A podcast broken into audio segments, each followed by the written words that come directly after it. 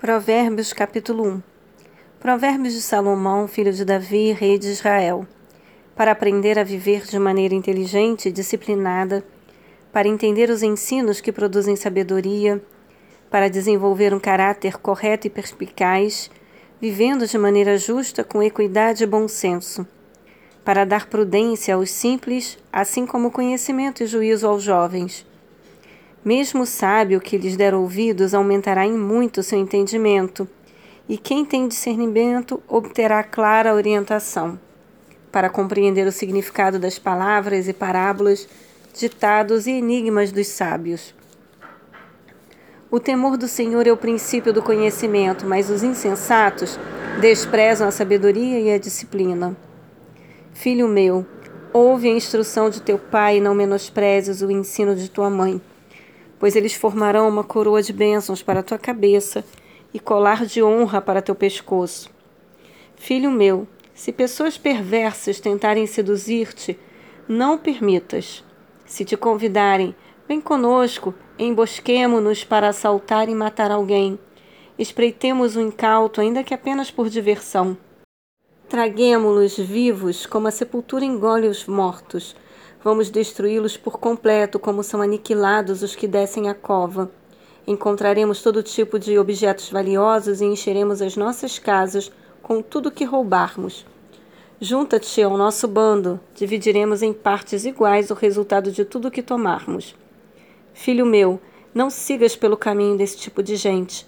Afasta os teus pés para longe das veredas que eles seguem, pois os pés deles se precipitam para o mal e correm para derramar sangue.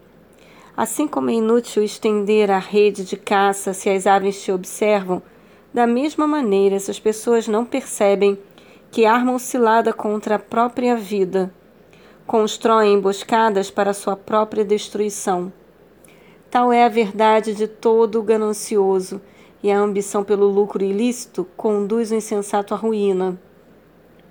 A sabedoria clama em alta voz pelas ruas, proclama nas praças públicas, brada do alto dos muros, à entrada das portas da cidade, profere em alta voz o seu discurso.